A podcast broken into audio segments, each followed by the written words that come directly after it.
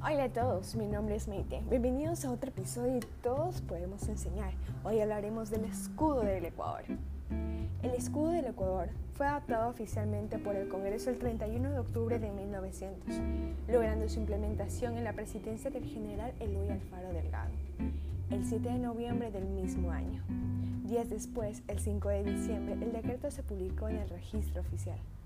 Tras finalizar el periodo marxista en 1860, el entonces presidente Gabriel García Moreno decretó que la bandera fuera la misma de la Gran Colombia. La Convención Nacional de 1861 ratificó el cambio de la bandera sin hacer mención del escudo, por lo que este continuó siendo el mismo de 1845, pero adornado con el tricolor gran colombiano. Siendo el presidente de la República General Eloy Alfaro, el Congreso Nacional de 1900 determinó definitivamente los símbolos nacionales.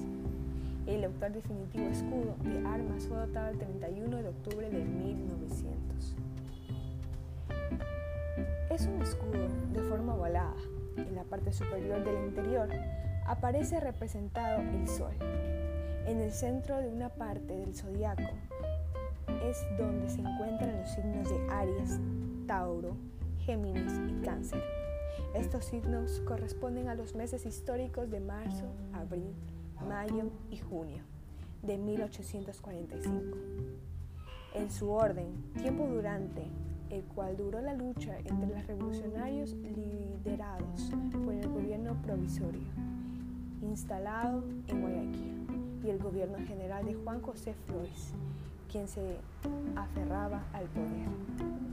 Gracias por escucharnos. Hasta la próxima.